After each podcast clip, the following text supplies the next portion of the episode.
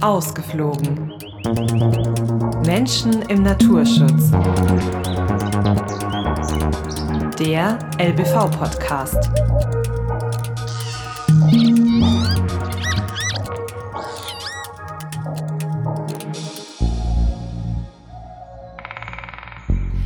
Herzlich willkommen zu Ausgeflogen, der LBV-Podcast. Ich bin eure Podcast-Moderatorin Steffi Bernhard. Falls ihr zum ersten Mal reinhört, herzlich willkommen. Bei Ausgeflogen haben wir jeden Monat eine Person aus dem bayerischen Naturschutz zu Gast und sprechen über Artenschutz, Biodiversität und wie jede und jeder unsere Natur schützen kann. Der Tatort am Sonntagabend, Krimibücher oder True Crime Podcasts. Wir sind oft fasziniert von Verbrechen. Straftaten richten sich aber nicht nur gegen andere Menschen, sondern manchmal auch gegen die Natur. Vergiftete Greifvögel, illegale Fallen oder sogar Beschuss sind leider keine Seltenheit. Zu Gast ist heute Dr. Andreas von Lindeiner, Experte für Naturschutzkriminalität und Leiter des Projekts Tatort Natur von LBV und der Gregor Lusioda Umweltstiftung. Gemeinsam mit ihm sind wir den Tätern auf der Spur. Hallo Andreas, es freut mich sehr, dass du heute zu Gast bist im LBV-Podcast Ausgeflogen. Ja, hallo Steffi, freut mich auch, danke. Bei uns soll es heute um ein ganz spannendes, eher düsteres Thema gehen, nämlich Naturschutzkriminalität. Was genau versteht man denn darunter? Ja, Naturschutzkriminalität ist ja ein Oberbegriff. Im konkreten Fall geht es darum, dass Leute illegale Aktivitäten gegen geschützte Tierarten entfalten und dazu gehört beispielsweise Vergiftung, Fallen äh, aufstellen, Abschüsse, aber auch schon Störungen oder Zerstörung der, der, Lebensstätten wie Nester. Das sind alles Dinge, die nicht erlaubt sind und äh, deswegen auch als Naturschutzkriminalität bezeichnet werden. Du hast jetzt da gerade schon ein paar äh, Beispiele genannt. Welche Arten sind denn dann eben vom ja, Zerstören, Tötung, Abschuss etc. betroffen? Ganz besonders hat es ja zeitweilig Luchse auch betroffen, zum Teil auch Biber, Fischotter und Greifvögel und Großvögel überhaupt, die ganz besonders im Fokus stehen, ähm, auch was die Zahlen angeht. Und deswegen kümmern wir uns um diese Arten auch ganz besonders. Wir bekommen regelmäßig Fälle mit, bei denen Greifvögel vergiftet werden. Und da ist ganz oft ein ähm, Insektizid dafür verantwortlich, nämlich Carbofuran. Ähm, warum wird es denn von Tätern so oft eingesetzt? Carbofuran hat den Vorteil aus Sicht der Täter, dass es ganz besonders giftig ist und aber auch sich ganz besonders gut lagern lässt. Ähm, die Giftigkeit wird also über viele Jahre erhalten bleiben. Dieses Mittel ist seit 2007 in der gesamten EU verboten in der Anwendung, scheint aber immer noch verfügbar zu sein in manchen Spinden oder in manchen Kellern. Ähm, es gibt natürlich auch Leute, die sich das Zeug gegebenenfalls im Ausland besorgen, eben im Nicht-EU-Ausland. Da lässt sich doch relativ leicht auch eine Adresse finden, wo man das bestellen kann. Und damit ist es für die Täter durchaus interessant, quasi auch solche Restbestände in ihrem Sinne zu verwenden. Und ähm, wie wird dieses Gift dann ausgebracht, dass es eben Tiere versehentlich fressen? Dieses Gift hat in der Regel eine auffällige Färbung. Das ist so, so pink, blau oder lila Tonfarben und ja, sieht so ein bisschen körnig, granulär aus. Dieses Gift wird meistens an Fleischreste, an Teile von Tieren, beispielsweise von Hühnern, Tauben gebracht oder zum Teil auch in ganze Tiere wie zum Beispiel Hasen. Wir haben auch schon Fasanenhennen gefunden, die in der Bauchhöhle dann eben dieses Gift aufwiesen. Und zum Teil eben sind auch schon Eier gefunden worden, die mit dem äh, Gift dann ja, versehen waren. Wenn sowas zum Beispiel zur Osterzeit passiert, ein pinkfarbenes Ei, was wir durchaus schon hatten, ähm, dann ist das wirklich auch sehr perfide und vor allen Dingen auch nicht ganz ungefährlich. Wenn diese Giftköder dann ausgelegt werden, kann es dann sein, dass auch andere Arten oder vielleicht der Mensch das versöhnlich in die Hände bekommt? Ganz sicher. Die Frage stellt sich ja ohnehin, ähm, sind die betroffenen Greifvögel das gezielte Opfer gewesen oder hat nicht gegebenenfalls der Täter, die Täterin versucht, beispielsweise Füchse damit zu vergiften und der Greifvogel war nur schneller? Das können wir natürlich nicht wissen, weil da steht ja kein Schild dran, nur für Füchse. Deswegen äh, muss man davon ausgehen, dass zum Teil sicherlich die Greifvögel ein sogenannter Kollateralschaden sind, aber sie werden halt definitiv betroffen und auch andere Tiere, die Aas fressen, wie Rabenvögel, sind oftmals Opfer davon. Die Frage nach einer möglichen Gefährdung von Menschen ist definitiv gegeben. Dieses Carbofuran muss nicht nur gegessen werden, um zu wirken, sondern es reicht als Kontaktgift. Das heißt, es kann über die Haut, über Schleimhäute aufgenommen werden und dann durchaus auch für Menschen gefährlich werden, auch für Haustiere im Übrigen. Es gibt viele Fälle, wo auch Haushunde betroffen waren, die das äh, eben durch ja, ihren guten Geruchssinn gefunden haben und dann eben auch aufgenommen haben. Also insofern ist hier wirklich eine öffentliche Gefährdung auch zu sehen durch solche Giftköder.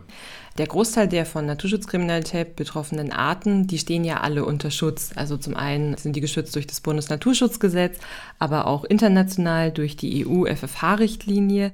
Welche Rollen haben denn diese von dir schon genannten Arten in ihrem Ökosystem? Warum sind die denn so wichtig? Ja, die äh, Greifvögel sind natürlich wichtig als ja doch weitgehende Spitzenorganismen in der Nahrungspyramide. Sie fressen ja vielfach Kleinsäuger wie äh, Mäuse zum Beispiel und sorgen somit dafür, dass die Populationen äh, von Feldmäusen oder auch anderen Mausarten begrenzt bleiben und eben nicht zum Beispiel alles kahl gefressen wird, was ja durchaus auch schon mal passieren kann. Also sie haben wirklich eine regulierende Funktion, wie andere Beutegreifer auch. Und deswegen ist es ja auch wichtig, dass sie im Ökosystem gut vertreten sind, in einer natürlichen Populationsdichte selbstverständlich, aber Beutegreifer nehmen in der Regel nie überhand. Und wie sieht es bei Säugetieren aus, also zum Beispiel bei den Luchsen oder auch beim Wolf oder Fischotter? Das Problem ist tatsächlich, dass Arten, die hochgradig gefährdet sind und die sehr selten sind, wie der Luchs, erheblich darunter leiden. Wir haben ja äh, mehrere Luchsvergiftungs- oder Tötungsfälle gehabt in Ostbayern und solche Fälle tragen erheblich dazu bei, dass die Populationen sich nicht erholen können. Und wir müssen davon ausgehen, dass die Dunkelziffer ganz, ganz erheblich ist, weil man ja definitiv nicht jede Leiche auch findet.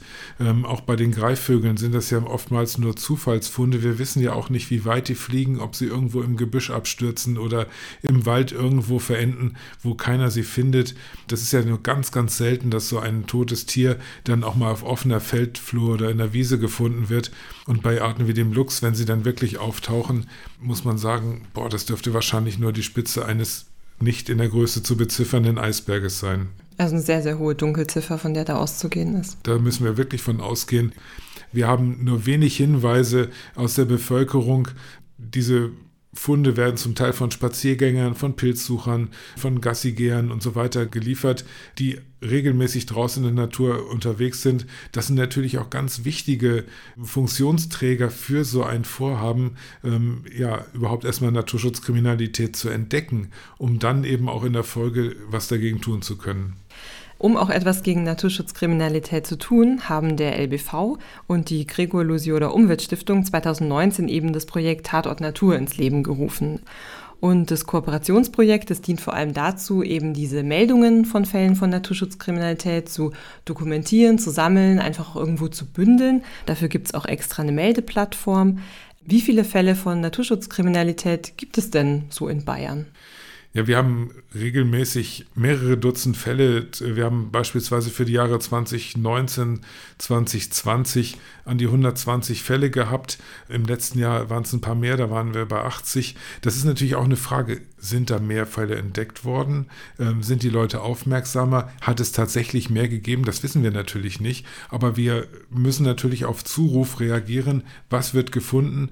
Was können wir denn auch weitermelden? Was sicherlich auch einen Beitrag geleistet hat, mehr Fälle ähm, überhaupt ans Tageslicht zu bringen oder mehr Vögel oder Tiere generell zur Untersuchung zu bringen, war ein Aufruf der staatlichen Vogelschutzwarte an die Landratsämter, entsprechende Fälle mit uns abzustimmen und dann auch zur Untersuchung zu bringen.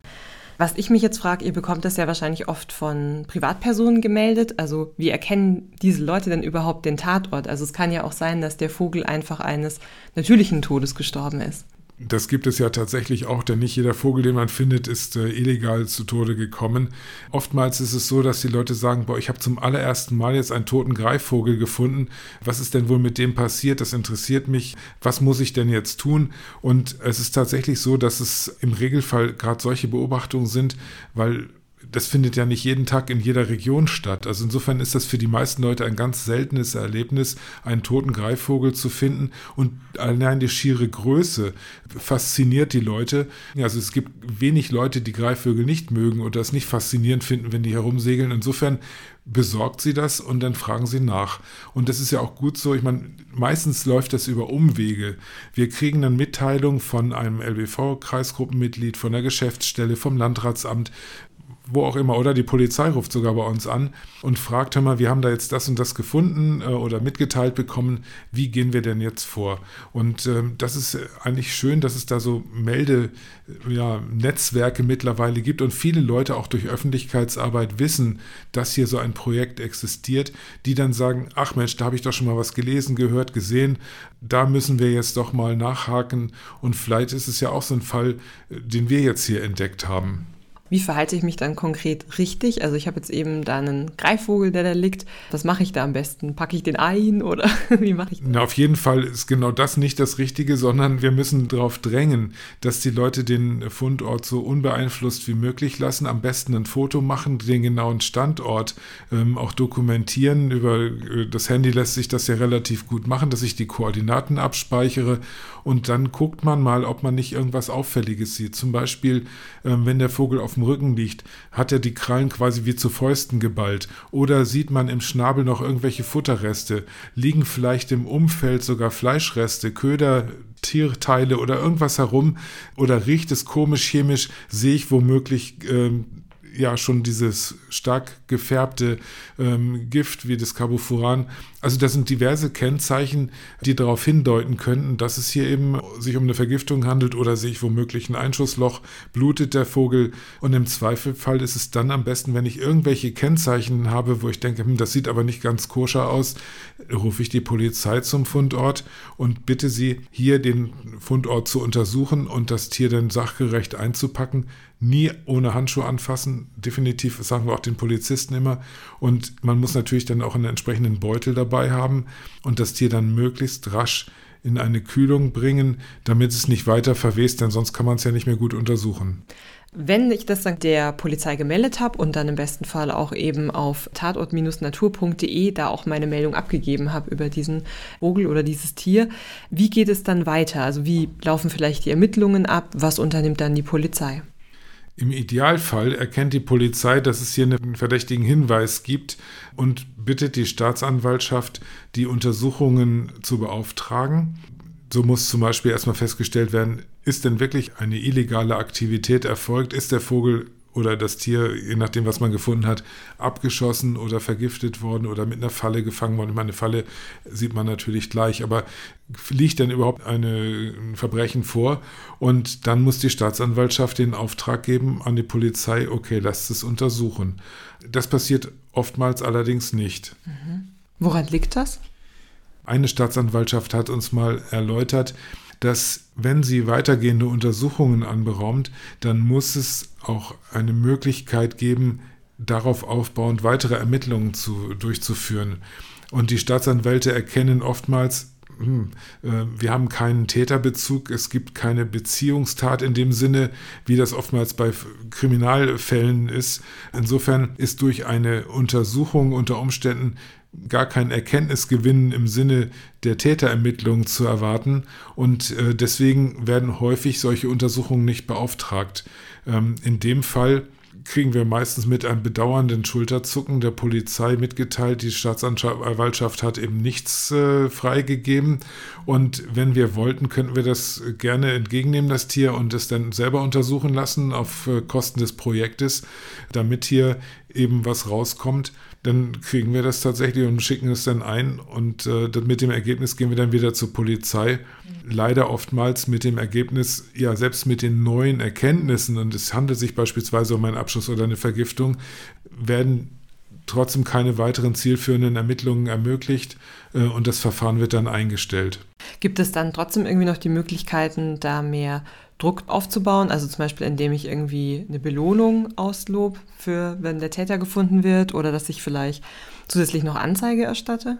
Also die Strafanzeige ist ja ähm, Standard in so einem Fall, die wir dann machen und eigentlich ist es so, dass wir der Polizei einen ungelösten Fall nach dem anderen äh, für die Statistik präsentieren. Und das hat die Staatsanwaltschaft äh, natürlich dann auch zur Kenntnis zu nehmen. Auch das Innenministerium hat das äh, natürlich festgestellt.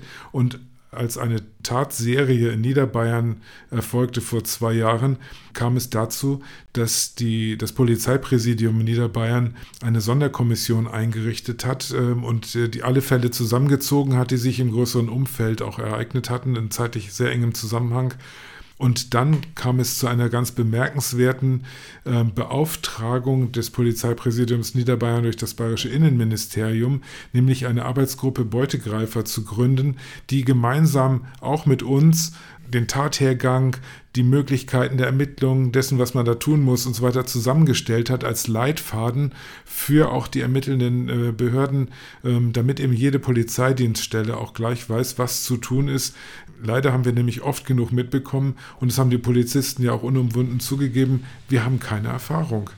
Wir wissen nicht genau, was wir tun müssen, wenn so ein Fall eintritt. Wir werden das in der Ausbildung nie erfahren und deswegen ist es so wichtig, dass wir jetzt wissen, was ist denn an welcher Stelle, äh, in welchem Zusammenhang richtig zu machen, damit wir hier tatsächlich die Chancen eröffnen, doch mal einen Ermittlungserfolg zu bekommen. Und ein weiterer Erfolg äh, dieser Arbeitsgruppe war, dass wir erfahren haben, dass nun auch in Bayern Giftspürhunde ausgebildet werden sollen, um sie hier in Bayern bei uns vorzuhalten. Denn wenn solche Fälle gewesen sind, hat es durchaus schon mal Fälle gegeben, wo ein Hund aus Österreich oder aus der Slowakei quasi ausgeliehen wurde, um hier die Beamten zu unterstützen. Und sowas in Bayern vorzuhalten wäre absolut wichtig, denn so ein Hund findet einen Giftköder oder ein Opfer viel, viel schneller, als jede Polizeistaffel das tun könnte. Denn solche Fälle hat es ja auch gegeben, dass die Polizei unterwegs gewesen ist und äh, ein Gelände durchkämmt hat, meistens ohne großen Erfolg. Ein Hund wäre da wesentlich schneller und erfolgreicher. Du hast jetzt eben schon diese mehreren Fälle aus Niederbayern angesprochen.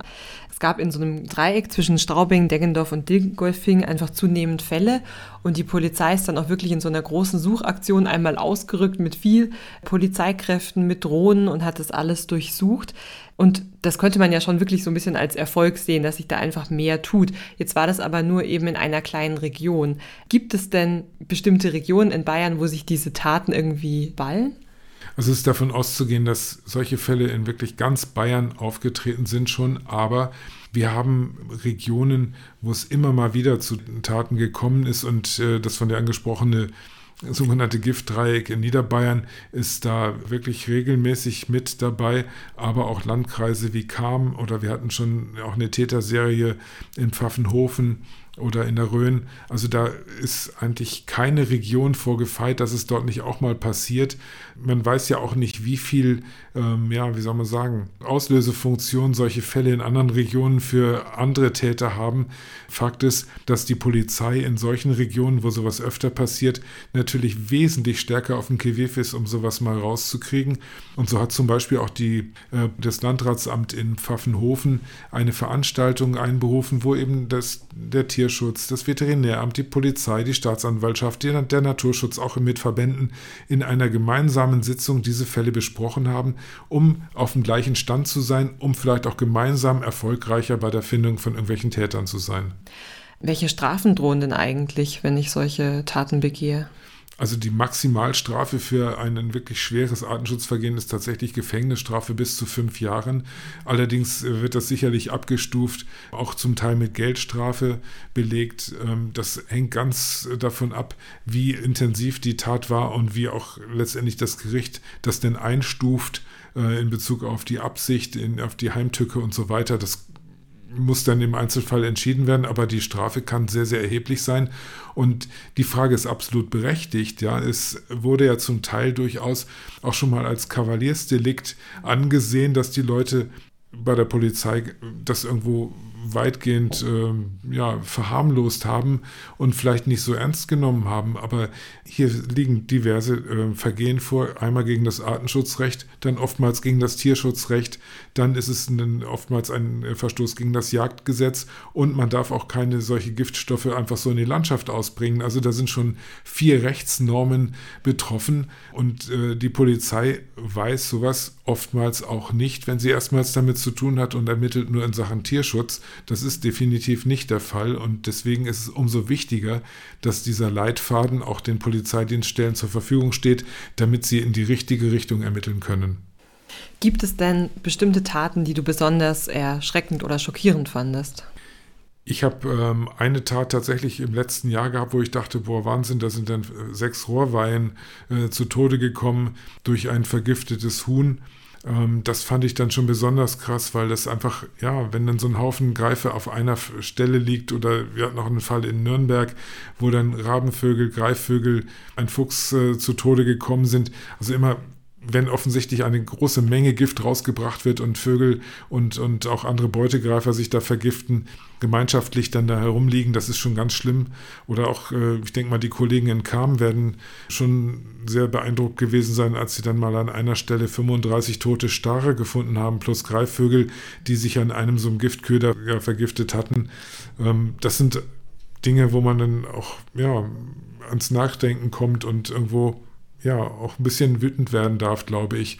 Mhm. Das lässt einen ja nicht kalt. Also man ist ja nicht irgendwo nur Buchhalter des Todes, sondern man will ja als Naturschützer nicht solche Funde machen oder solche Funde betreuen, sondern man möchte ja die Viecher lieber draußen fliegen oder laufen sehen.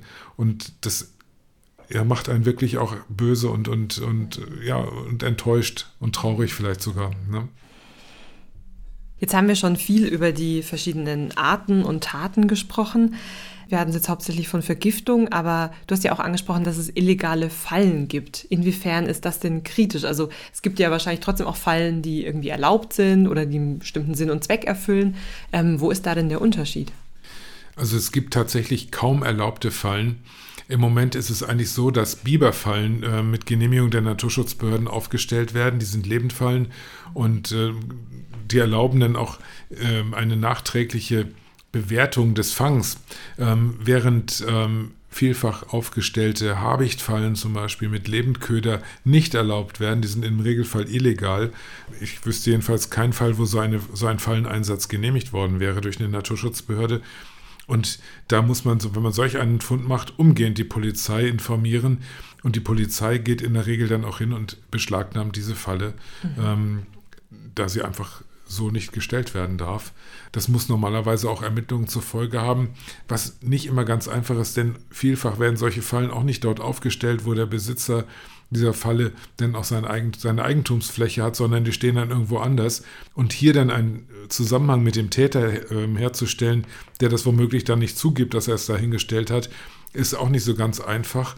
Deswegen gibt es ja so wenig Ermittlungserfolge, weil die Täter natürlich auch vorsichtig sind. Und genauso wie mit den Fallen wird auch keiner sagen, ich habe jetzt auch in mein Feldstück, meine Wiese einen Giftköder gelegt, weil es bei mir am meisten ärgert, sondern meistens wird das irgendwo anonym hingestellt und man hat kaum eine Verbindung zu dem Täter. Hm. Was wissen wir denn dann überhaupt über die Motive der Täter? Also warum tun sie das? Also das ist relativ klar, weil eben bestimmte Gruppen auch in Foren immer wieder äußern, wie sehr sie äh, einen Brass auf so Greifvögel haben. Das sind zum Beispiel Taubenzüchter, das sind Hühnerzüchter, das sind zum Teil auch wirklich sehr vereinzelt Jäger, die sich entsprechend äußern und vielleicht aus einem falsch verstandenen Ökologieverständnis heraus ja, diesen Beutegreifern an die Feder ans Leder wollen und ihnen letztendlich diese Beute neiden oder schlichtweg glauben, es gibt keine andere Möglichkeit, ihr Eigentum, also ihre Hühner, ihre Tauben zu schützen. Und dann wird zu solcher sogenannten Selbsthilfe gegriffen. Das sind ja jetzt alles dann doch eher, finde ich, sehr, ja, irgendwie persönliche Gründe oder einfach Gründe, die ja aufgrund der beruflichen Tätigkeit irgendwie einhergehen. Aber gibt es noch andere ja, Interessensvertreter oder Gründe, wie es zu solchen Fällen kommen kann? Es hat tatsächlich schon diverse Fälle in Deutschland gegeben, wo Eingriffsverfahren, also zum Beispiel der Bau einer Straße, eines Windrades oder einer Industrieanlage, vielleicht behindert oder sogar vielleicht verhindert worden wären durch das Vorkommen einer streng geschützten Art. Und da hat es wirklich schon Übergriffe gegeben, dass beispielsweise Horstbäume gefällt worden sind, Nester zerstört wurden und die Tiere konsequent vertrieben worden sind. Auch das ist ein Fall von Naturschutzkriminalität, denn das Naturschutzgesetz sieht ja klar vor, dass man die Tiere nicht verfolgen darf, aber genauso wenig ihre Ruhe- und Zufluchtsstätten. Ähm, und deswegen handelt es sich auch bei solchen Übergriffen, wo die Tiere womöglich nicht zu Tode kommen, aber dennoch um Fälle von Naturschutzkriminalität. Du hast ja eben auch schon angesprochen, dass man da viel in Foren lesen kann oder sich bestimmte Personen auch zu dem Thema austauschen und immer wieder hört man dann auch das Argument, dass man ja Greifvögel, aber auch Säugetiere wie Luchs oder Otter einfach regulieren muss. Also es wird dann oft von explodierenden Beständen gesprochen und dass man dieser ja Überpopulation irgendwie ein bisschen Herr werden muss. Gibt es denn überhaupt so eine Überpopulation von bestimmten Arten? Das ist eine Frage des ökologischen Verständnisses. Ich meine, wenn genügend Nahrung da ist, können auch Beutegreifer genügend Nahrung finden, äh, ohne Zweifel. Und äh, deswegen kommt es an manchen Stellen, wo ein wirkliches Überangebot an Nahrung da ist, auch zu Konzentrationen von Beutegreifern, die dann vermeintlich eine Überpopulation simulieren. Aber es ist nur eine zeitweilige Konzentration, das muss man ganz klar sagen, zumindest was Vögel angeht. Wenn wir uns beispielsweise den Fischotter anschauen, hat der seine Bestände deutlich verbessert in bestimmten Regionen Bayerns und hat wieder Bestände, zumindest auf regionaler Ebene, im günstigen Erhaltungszustand gebildet. Da sind dann möglicherweise alle potenziellen Reviere auch besetzt und das bringt manche Leute tatsächlich in Sorge, beispielsweise um ihre Fischteiche und ihre die darin gehaltenen Fische, kann man grundsätzlich nachvollziehen. Deswegen soll ja auch Prävention gemacht werden.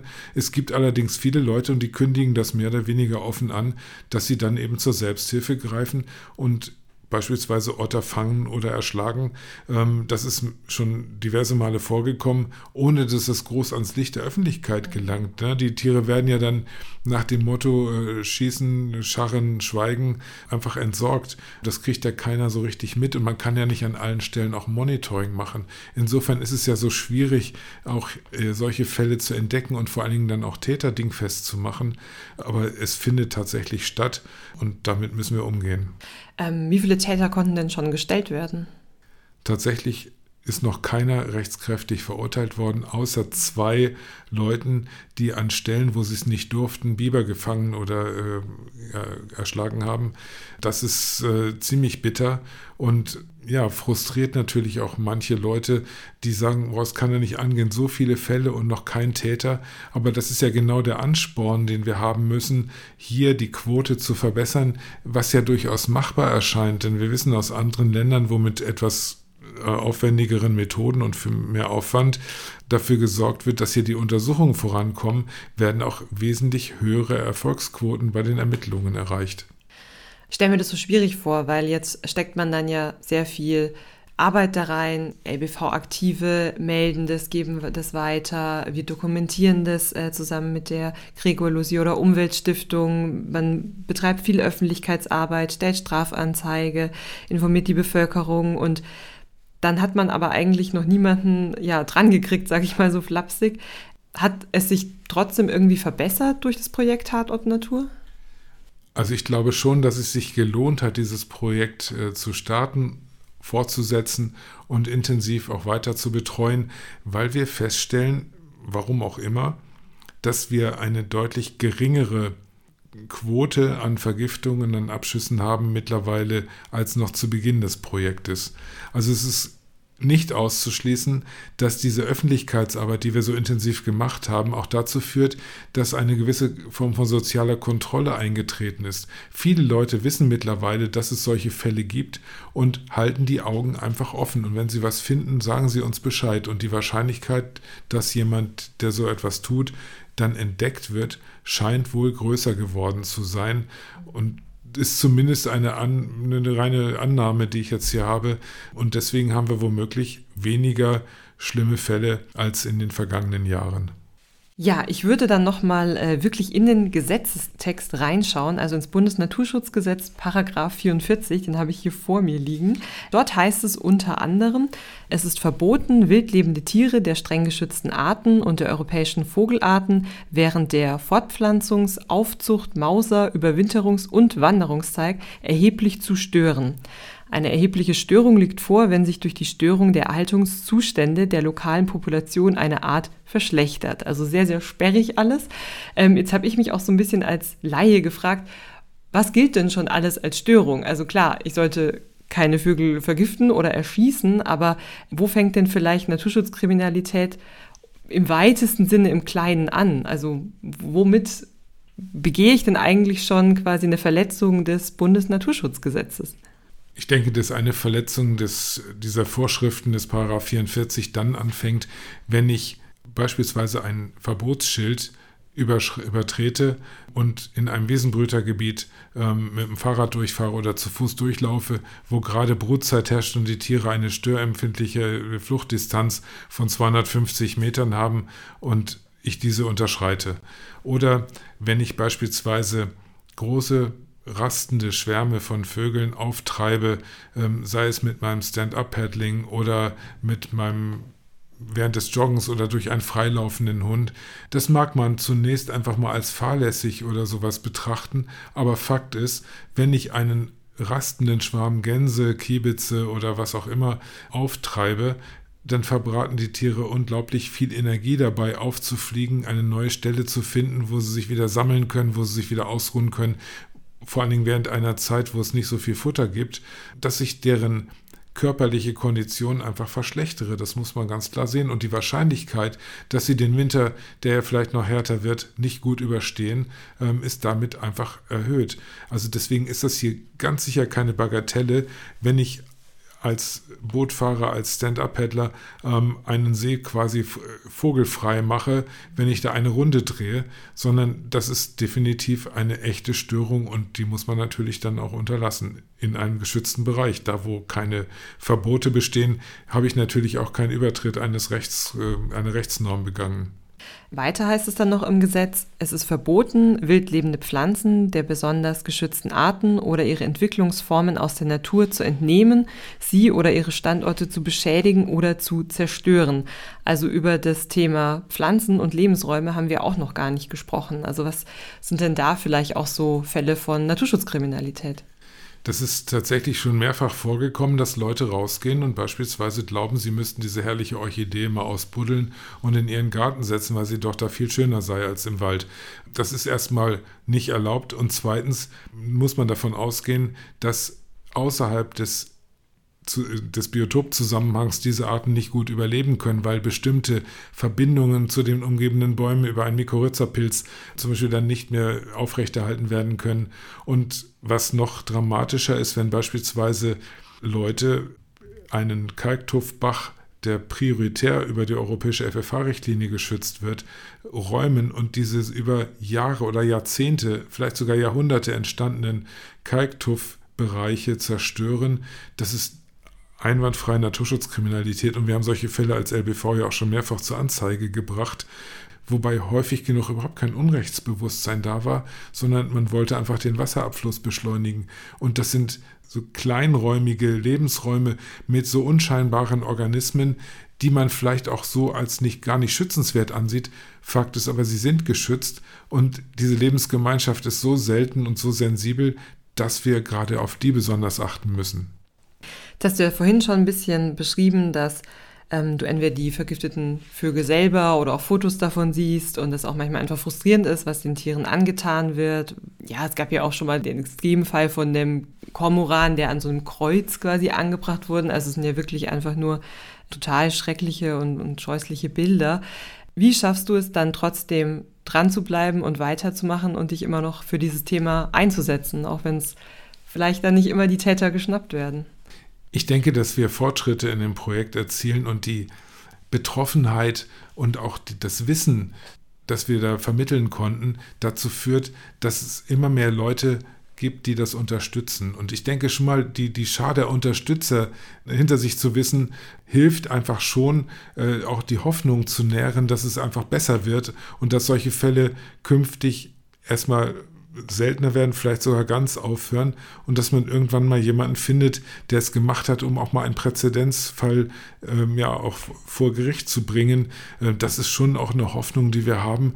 Ich denke mal, dass die Offenheit, die viele Polizeibeamte zeigen, ähm, uns auch Hoffnung gibt, dass hier die Ermittlungsbehörden eine ganz andere ja, Intensität mittlerweile an den Tag legen, dass wir auch auf Bezirksebene mittlerweile ja, Veranstaltungen haben, wo Polizisten hinkommen, die sich gerne informieren möchten, was sie denn im Fall des Falles machen, äh, wie sie richtigerweise vorgehen. Und das ist schon auch ermutigend zu sehen, dass wir hier weggekommen sind vom, vom Kavaliersdelikt hin zur tatsächlich vorhandenen Straftat. Vielen Dank für diese ganz vielen Informationen zu diesem leider nicht so schönen Thema, aber danke, dass du dir Zeit genommen hast, Andrea. Ja, gerne. Weitere Infos zu Naturschutzkriminalität findet ihr auf der Projektseite tatort-natur.de.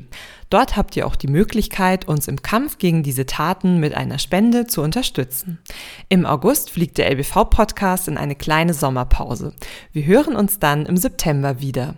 Hört doch gerne in der Zwischenzeit in eine der bisherigen 25 Folgen, die ihr vielleicht noch nicht kennt. Wenn euch der LBV-Podcast gefällt, dann empfehlt ihn gerne weiter an Freundinnen oder Bekannte. Abonniert ausgeflogen bei dem Podcast-Anbieter eurer Wahl und bewertet ihn bei Spotify oder iTunes. Das hilft uns, sichtbar zu bleiben und noch mehr Menschen für den Naturschutz zu begeistern. Ich wünsche euch einen schönen Sommer in Bayerns Natur.